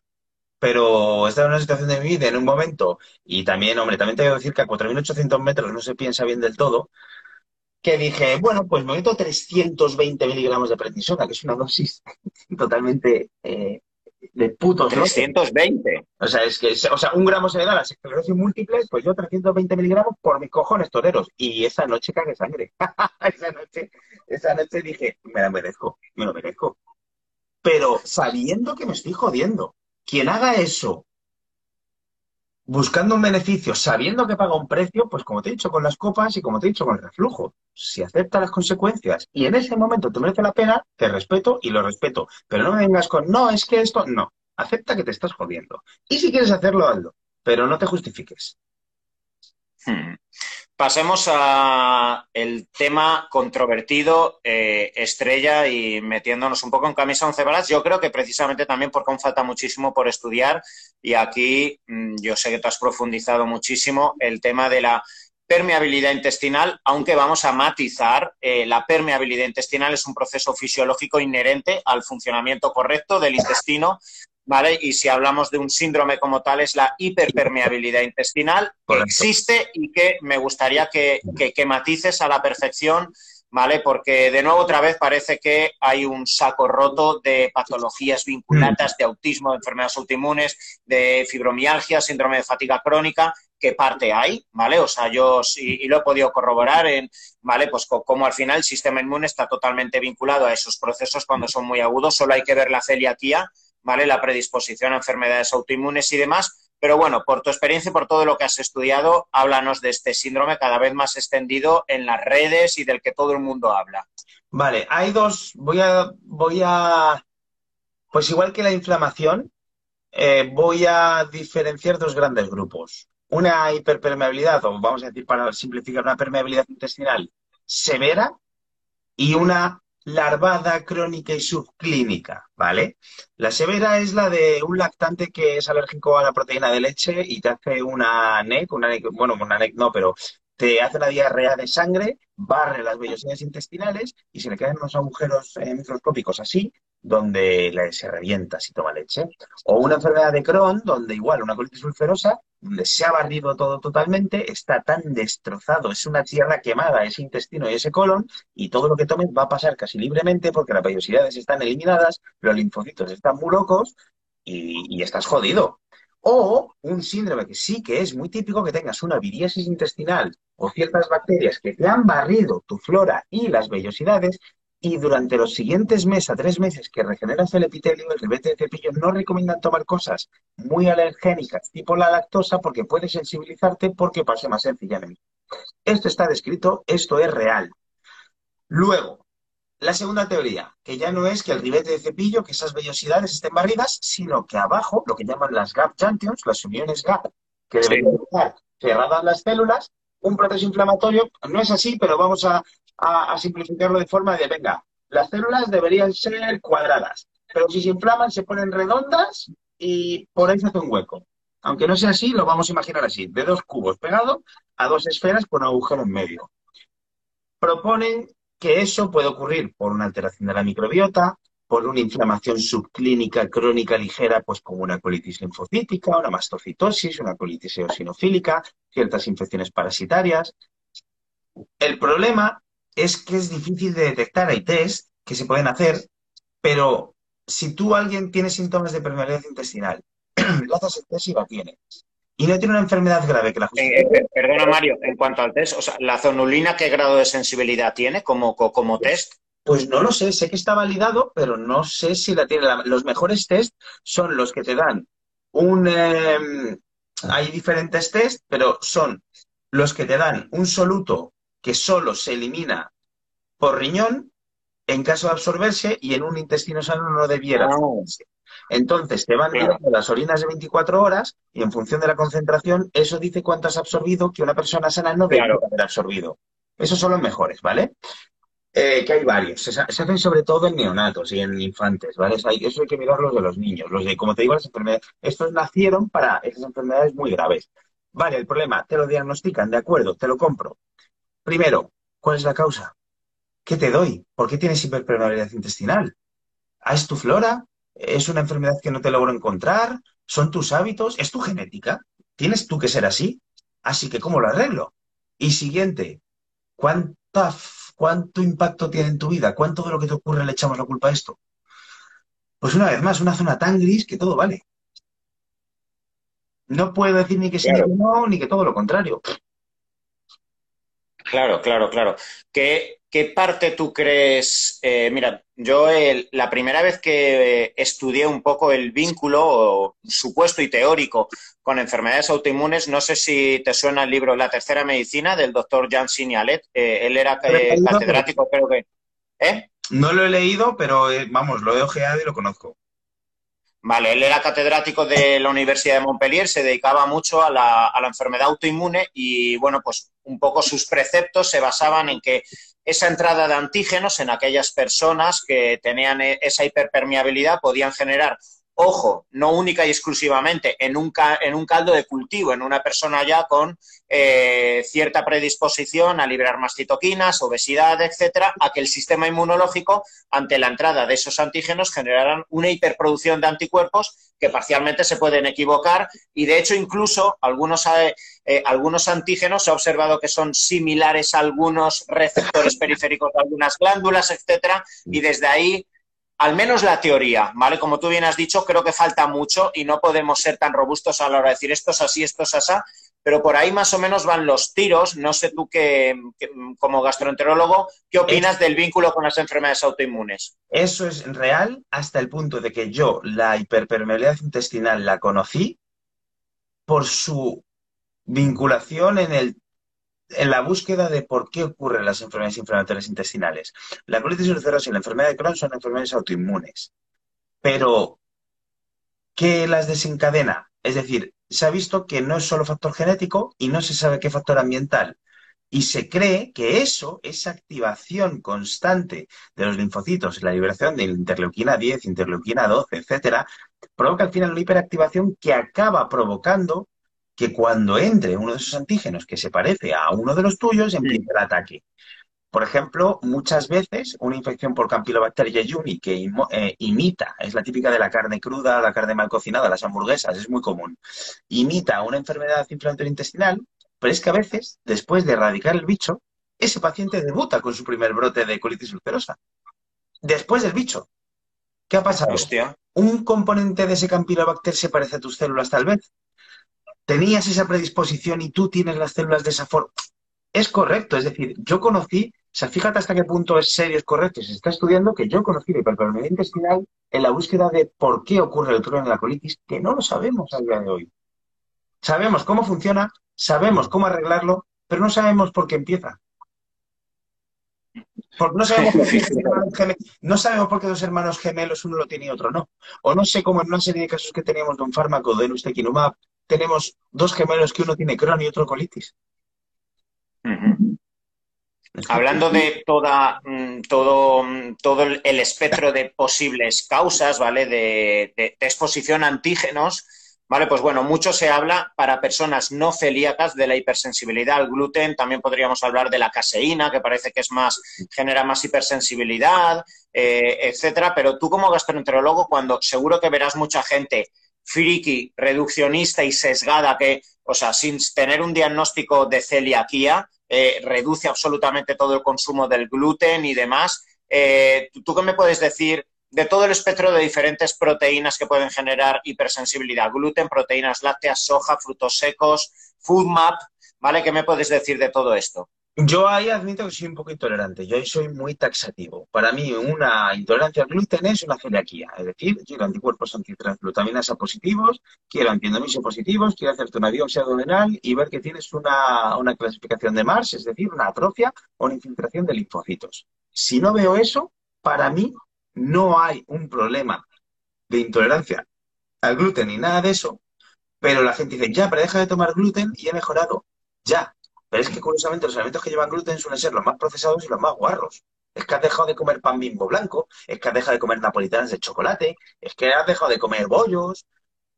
Coño, ya, claro. Es como las FODMAP. Oye, una dieta FODMAP mejoras. Ya, ¿qué, puedes comer? Si eres un monje, eres un monje de clausura, tío, ¿cómo no vas a mejorar? Entonces yo ahí soy un poco estricto porque el gluten en nuestra cultura es casi la base de la alimentación. Nosotros somos la cultura del pan.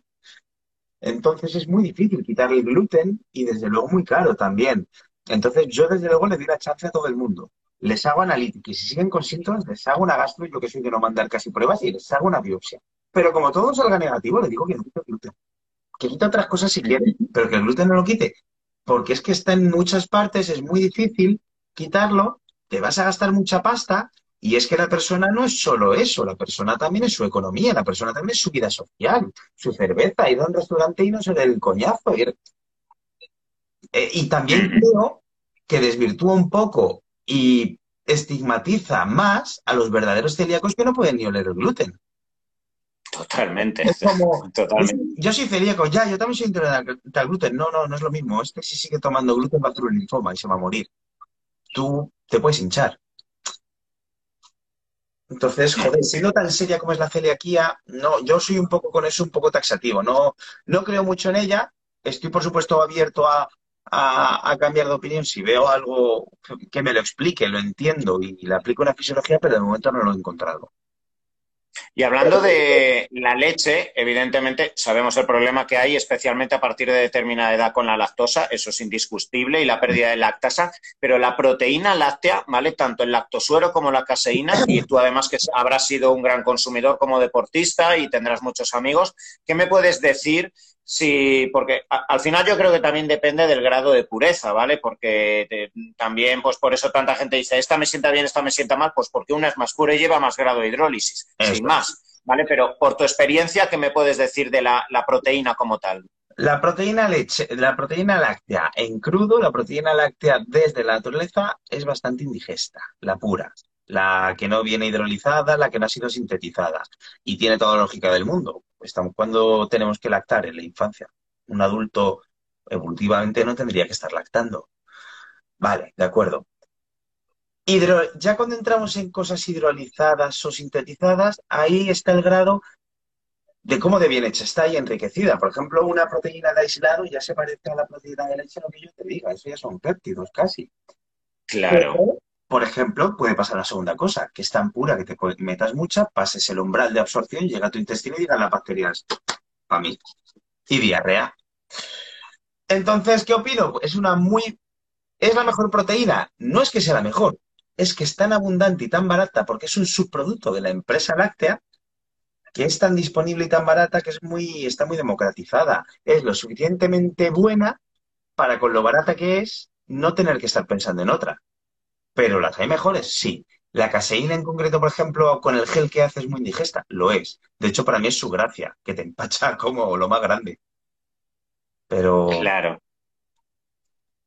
Mira, hablando de alimentos, mira, eh, quiero que me digas tu opinión. Mira, hace un, eh, no, me acuerdo, hace unos meses leí un estudio, eh, no sé hasta qué punto, no, no, profundicé, ¿vale? Entonces no sé hasta qué punto era relevante o no, ¿vale? Pero de cómo patologías inflamatorias gastrointestinales, tipo colitis ulcerosa y enfermedad de Crohn, con el paso del tiempo, bueno, la prevalencia de estas enfermedades en personas veganas era mucho mejor, o sea, bueno, mucho menor, ¿vale? Que en personas carnívoras Luego también eh, explicaban que eh, en muchas ocasiones no se logra la mejoría porque se requiere una transición cuando alguien que ha sido carnívoro y tiene un tipo de flora intestinal más anaerobia, etcétera, y la transición para llegar a, tolerar las leguminosas, los pseudocereales, la proteína vegana, entonces esto genera diarreas, etcétera, pero que eh, la conclusión era que existía menor prevalencia, ¿vale?, en veganos de este tipo de patologías. Mm, yo sinceramente no me pronuncio y me gustaría tú que me dieras tu opinión.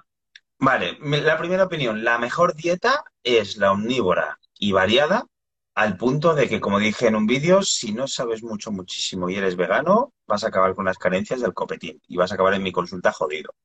¿Se puede hacer? Se puede, pero, perdón, tienes que ser casi un alquimista para hacer, ser vegano y tener unas buenas fuentes de, de proteína y saber que a esto le falta la metionina, a esto le falta lisina, a esto le falta tal, y tienes que convertirte en un erudito. ¿Se puede? Se puede, pero va a costar. Y ojalá pudiera porque soy súper animalista, pero soy un carnívoro de cojones. ¿Qué le voy a hacer?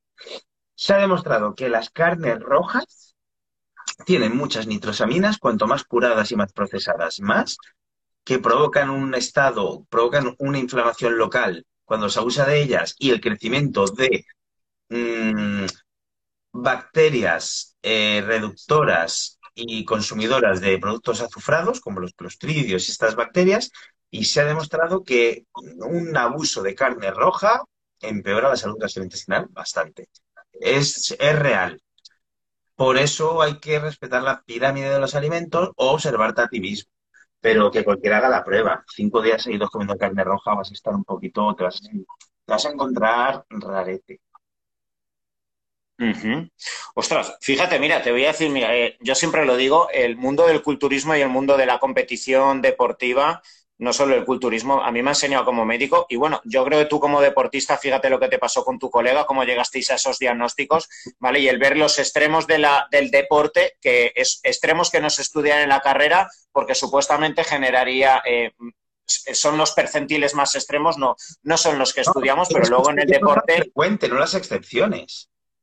Claro, claro, claro. Pues me he acordado ahora de una cosa, ¿vale? O sea, de eh, una técnica em, que, pues bueno, eh, en mis primeros años eh, asesorando a culturistas y en una charla que tenía con unos preparadores físicos, pues me comentaban, joder, es que, fíjate, cuando llega la semana de la competición, es muy importante que la piel salga cristalina el día de la competición, que salga muy fina, la piel pegadita, sin granitos, sin impurezas, porque los jueces miran eso. Entonces, tres días previos a, la a, ya a salir, lo que necesitamos es el llenado de glucógeno, necesitamos que la piel esté pegada y me decían varios, ¿no os habéis dado cuenta que si durante los últimos tres días prácticamente no metemos proteína, la piel es más cristalina? Fíjate, me ha venido, o sea, el tema de la hiperpermeabilidad, el tema de la entrada de antígenos y la posible inflamación sistémica que se pueda generar, partimos ya de la base de un tío que está reventado en esos días, porque llega reventado por todos lados ¿vale? Al no meter antígenos proteicos, ¿vale? Pues eh, al final la piel es un, es un órgano por donde salen impurezas, ¿vale? Por donde sale amoníaco, ¿vale? Y era algo, una conclusión a la que llegaban muchos y yo, ahí fue donde até un poco cabos. Digo, joder, están hablando de, de Janssen y Alet sin saberlo un poco, ¿vale? Pues mira, puede, uno, puede ser esa la teoría. Dos, puede ser que la carne, aunque no le eche sal, tiene un alto contenido de sal y de otros compuestos que van a hacer que retengas líquido. Eh, vamos, puede ser, puede ser, pero también te digo una cosa, como consejo que se me viene ahora, y este sí que lo puedo dar alegremente porque no te va a hacer nada malo. ¿Quieres que salga la piel fina, pegada, sin granitos, sin impurezas? cómprate una buena crema emoliente queratolítica que te rompe la parte de arriba de queratina. Imagínate bien de ella con salicilatos o lo que sea tres días y ya verás tranquilo que si la capa córnea tiene cinco, cinco dedos, te vas a quitar estos dos. No sé. Con, el ácido, con el ácido salicílico, el peeling de toda la vida, ¿no? ácido salicílico, vitamina C y una buena emoliente. y vas a salir, vamos, como el culito de un bebé, vas a brillar con los focos que van a hacer así los, los jueces. Pues, pues mira, ese truco no lo he escuchado nunca en culturistas ni preparadores. Ya verás cómo se pone de moda. Es que es totalmente lógico. Claro, claro. Mira, vamos a acabar con un tema que me gustaría eh, vincularlo. Además, un poco, fíjate, al final, pues bueno, eh, la fisiología es fisiología Vale, entonces, antes has hablado de que quizá uno de, pues, uno de los fármacos que más pueden afectar al territorio gastrointestinal, ¿vale? Son los corticoides, ¿vale? Al final los corticoides son catabólicos, ¿vale? Generan catabolismo de las estructuras proteicas, ¿vale? Entonces, haciendo un símil, ¿vale? Tú mira, fíjate la barbaridad que hiciste, 320 miligramos creo que me has dicho de prednisona, cuando... Pues, pues, por eso, o sea, una normalidad puede ser 5 diarios, 40 eh, en un pico, pero 320, pues imagínate ahí lo que, la proteólisis que hiciste, ¿vale? Pero haciendo un símil eh, con las personas que viven en una eterna simpaticotonía, cortisol elevado por encima de umbrales, ¿vale? Y como en muchas ocasiones yo creo que además mucha gente o muchos divulgadores pues, aprovechan las emociones impactan en el intestino y a partir de ahí se genera un aura, ¿vale? De, gurú espiritual, etcétera, y no, no hay que hablar tanto de ancestros, eh, de, de, lo que ha ocurrido en tu padre, en tu madre, del conflicto psicoemocional de no sé qué, que sí, que todo hay que, hay que tenerlo en cuenta, pero hay una fisiología muy clara. Tú ves en la analítica el cortisol dos veces más alto tras meses, una analítica 24 horas de cortisol, ¿Qué importa? Bueno, sí, hombre, si te lo metes exógenamente, mucho más aún. pero ese cortisol, si lo, está, si lo está generando la cápsula suprarrenal, solo hay que ver qué ocurre en un cáncer, en una enfermedad inflamatoria, te catabolizas en todo el cuerpo y esto a nivel intestinal también ocurre. Y esto sí que puede ser también una de las causas de la hiperpermeabilidad. Ese estrés crónico, que no, no son las emociones, es que es fisiología pura y dura, es el catabolismo, la proteólisis del cortisol endógeno. Eso es, o sea, es incontestable. Si tú tienes una enfermedad proinflamatoria real, lo he dicho antes, como un lupus eritomatoso, un síndrome de Cushing, un síndrome de Addison, una colitis ulcerosa, eh, una artritis reumatoide jodida, una eh, psoriasis palmoplantar jodida, que yo decía cuando les ponían el ustekinumab, por ejemplo, eh, que lo compartimos reumatólogos digestivos y dermatólogos, y decía, para una enfermedad dermatológica dan un biológico, que animales, un biológico vale 18.000 euros la inyección, lo paga la seguridad social, pero vale eso. Hasta que un día me dio una consulta, una psoriasis palmoplantar, que abrió las manos y chorreaba sangre y dije, eh, vale, horrible. Y la analítica era horrible, porque una psoriasis puede ser muy severa. Entonces, esas personas, por supuesto, que pueden tener inflamado el intestino, que les va a provocar una real, objetiva y cierta permeabilidad intestinal. Pero es que esas personas están jodidas enteras. Quiero decir, esas personas tienen muchos problemas en muchos órganos y el intestino es uno más de ellos. Y a algunos les afecta más esto, otros tienen una sacroileitis terrible, otros hacen un eritema nodoso así, o un pioderma gangrenoso en la piel que, es horrible, otros se quedan ciegos, otros se quedarán insuficientes renales. Es que estas enfermedades son, son drogaduras, son serias. Entonces, claro que lo pueden provocar, por supuesto. Una hiperactivación simpática constante con un cortisol elevado constante, pues va a hacer que el cuerpo cusinoide típico, extremidades flacas, jiba de búfala, obesidad troncular, estrellas violáceas, la habilidad emocional, sí, sí, hiperglucemia, diabetes, sensibilidad a la insulina, sí. Pero de ahí a decir, baja tu estrés para bajar tu inflamación, es que el estrés emocional y el estrés físico no siempre van relacionados. Ahora, si para el estrés emocional vas todo el día a tope, pues sí, van juntos. Pero si tu estrés emocional te hace estar en apatía, te aseguro que no tienes mucha inflamación sistémica. Ahí está. Y mira, ya finalizando con esto, mira, estamos hablando de ese hipercatabolismo y en muchas ocasiones, eh, por desgracia, todo lo que implica una inflamación sistémica con el cortisol, que es que te genera eh, sarcopenia, literalmente, ya sea por un cáncer, por todas estas enfermedades de las que has hablado, o una simpaticotonía. Eh, por tu experiencia dentro de, de un hospital o cuando tienes un paciente realmente donde ves que por cualquier tipo de proceso, ya sea sistémico o porque a nivel intestinal, eh, no existe una buena eficiencia en cuanto a absorción. ¿Cómo soléis trabajar, eh, yo creo que ya desterrando, desterrando, el mito de que la proteína te va a hacer daño renal y hepático? Vale, yo creo que en esos momentos eh, ya hay un consenso de subir la proteína, al igual que en, alguien que hace una hipertrofia, elevar la cantidad de proteína, ¿no? Sí, eh, el ejemplo que has puesto perfecto, la sarcopenia, para empezar, es la principal causa de mortalidad cuando un paciente ya está enfermo. Y nosotros tenemos un, un, tipo de paciente muy sarcopénico, es decir, sarcopenia, muy delgado, con muy poca masa magra muscular, que son los cirróticos. Porque los cirróticos, al estar bebiendo mucho alcohol, se llenan de calorías vacías, no tienen hambre y no comen proteína de calidad. Entonces están con la tripa llena de líquido así, las extremidades así, una creatinina de 0,4 porque depende de la masa muscular y no tienen masa muscular. Y esos se ha estipulado, según la Asociación Española de Patología y la americana y muchas, que tienen que tomar de 1,4 a 1,8 gramos kilo de proteína a día, era una persona que en teoría antes se decía que no le sobrecargaba de proteínas porque dañaba el hígado. Os estamos diciendo que alguien con el hígado hecho fosfatina le estamos dando más proteína de lo habitual. Y a veces nos la jugamos y si hay una sarcopenia eh, severa, llega hasta ese punto que utilizamos un anabolizante, el megestrol, el borea. El megestrol uh -huh. es un anabolizante que se utiliza en medicina para aumentar el apetito y la fijación de nitrógeno. Se puede utilizar también el primobolan. Está sí, sí. la sarcopenia. Es que hay, hay muchos estudios de, y en cáncer sarcopenia de la metenolona, es o sea, para la, la, fijación nitrogenada. Esa es su indicación. El problema es que tienes que asumir las, los posibles efectos secundarios. El primobolan menos porque es poco conocido y no lo utiliza casi nadie, pero el borea, que sí que lo utilizamos, sabes que te estás jugando el TEP o el ictus porque es muy procoagulante, como muchos anabolizantes. Claro.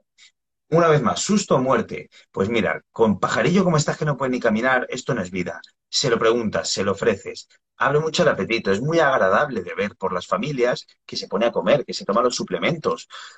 Porque se les dan batidos, Nutaban, se les dan eh, hiperproteicos, hipercalóricos, y yo personalmente me la juego mucho, o sea, yo me gusta mucho dar el bolea, el megestrol, porque también una vez más, el paciente no es solo su salud física, también su salud mental y la de la familia que lo está cuidando. Y un paciente con una cirrosis terminal es la familia la que también se lleva el drama. Y ver cómo da su madre y coger peso, pues aunque la larga solo uno o dos meses es muy satisfactorio. Joder, fíjate, eh, y eh, qué importante lo que has dicho, o sea, favorecer el balance nitrogenado positivo, el anabolismo. Fíjate, la, el prospecto de testosterona pone que una de las indicaciones es cáncer metastásico, porque hay estudios en estadio 4 de cáncer de mama, la retención nitrogenada y el evitar la caquexia final de mujeres con estadio 4, fíjate, o sea, hablamos de una hormona que hipotéticamente incluso podría aromatizar y elevar los estrógenos en sí. un cáncer hormonosensible, ¿vale? Y eh, eh, la mortalidad en los estudios es mucho menor cuando les aplicas Testex a mujeres, pero el abandono por hirsutismo y androgenización es absoluto, aun muriéndote. O sea, ya, fíjate, ¿no? Qué, qué paradoja. Si... Pero si tú ya le estás diciendo, si ya es un estadio 4, que por definición es terminal, es decir, le quedan menos de seis meses, ya te da igual echar gasolina al fuego, porque se va a morir claro. de consunción. Pero eso ya son cosas of the guide, ya son temas que incluso a veces hay que llevar el comité ético del hospital. Son ya cosas de Eso es. opciones personales en las que tú tienes una lógica médica detrás y lo veo legítimo. Quiero decir, si yo te doy, voy a ponerte un ejemplo más radical y seguro que no se usa porque no, pero digo, para ponerme en el peor ejemplo, un cáncer de próstata metastásico jodido. Como yo te dé testosterona, te estoy echando una gasolina al fuego, el cáncer va a hacer así. Pero es que si pesas 27 kilos y no te puedes levantar de la silla, es que a lo mejor que vivas bien. A lo mejor esos 15 días o 28 los quieres pasar, eh, pasar bien. Pues hombre, pasaría por el comité de éticos del hospital, explicaría por qué lo quiero hacer, que el paciente quiere hacerlo y se haría. Pero eso son cosas fuera de guía. Pero la lógica está ahí. Tiene una lógica detrás, claro que la tiene. Y así de importante, es decir, la pérdida de masa magra es la principal causa de mortalidad en todo y sobre todo en UCIs. Y esto es lo que hay que explicarle a un familiar del señor de 82 años que se está asfixiando por edema agudo de pulmón a las 5 de la mañana y le dices, no es candidato a UCI. ¿Pero por qué? Si con un respirador se salva, digo, sí, pero no se lo vas a quitar. Porque al quinto día con el respirador se va a ver atrofiado tanto el músculo que ya no puede respirar por sí mismo. Y va a morir solo, porque podéis entrar a la UCI solo media hora al día, en una habitación totalmente confuso sin sus familiares. Se lo explicas y la mayoría lo entienden. No es que no le den una UCI porque es un viejo, no le den una UCI porque va a morir igual, en peores condiciones y de una forma inhumana. Fíjate. Bueno, pues Mario, una hora y treinta y cuatro. Gracias a todos los que habéis aguantado. Como siempre lo voy a colgar en el muro. Iré haciendo microvídeos próximamente. Eh, a ver, recuérdanos exactamente para que te busquen eh, en, tus redes. Bueno, en Instagram es, eh, ¿cómo, te tienen que buscar? Es que como, no me sale aquí. Doc.cucumber, pero creo que si ponen cucumber debo aparecer igualmente. Y sí, poco sabrá. Creo que es Doctor Cucumber, todo, o sea, Doctor Cucumber, creo. Pero si no, en mi Instagram está el enlace. Eso es. Bueno, de todas formas, lo voy a dejar colgado y ya os vuelvo a repetir que iré haciendo microcortes. Eh, bueno, seguro que habéis disfrutado tanto como Mario y yo, que a lo mejor nos hemos ido un poco por las ramas, bueno, porque al final cuando pues, alguien habla desde la pasión, desde la entrega y la cercanía, bueno, creo que es además como mejor salen las charlas, así que gracias a todos por haber estado. Y Mario, todo un placer, eh, todo la entrega de tu vasto conocimiento, ¿vale? Aprendiendo contigo muchísimo de todos estos temas. Espero que, pronto podamos seguir haciendo más cosas y más encuentros profesionales, que es todo un placer contar con gente como tú. Cuando quieras, ya si quieres después, mira, tengo dos ultras en julio. Después con este machacado te cuento la experiencia y cómo me ha ido. vale, genial. Buenas noches a todos. Venga, Mario, hasta luego.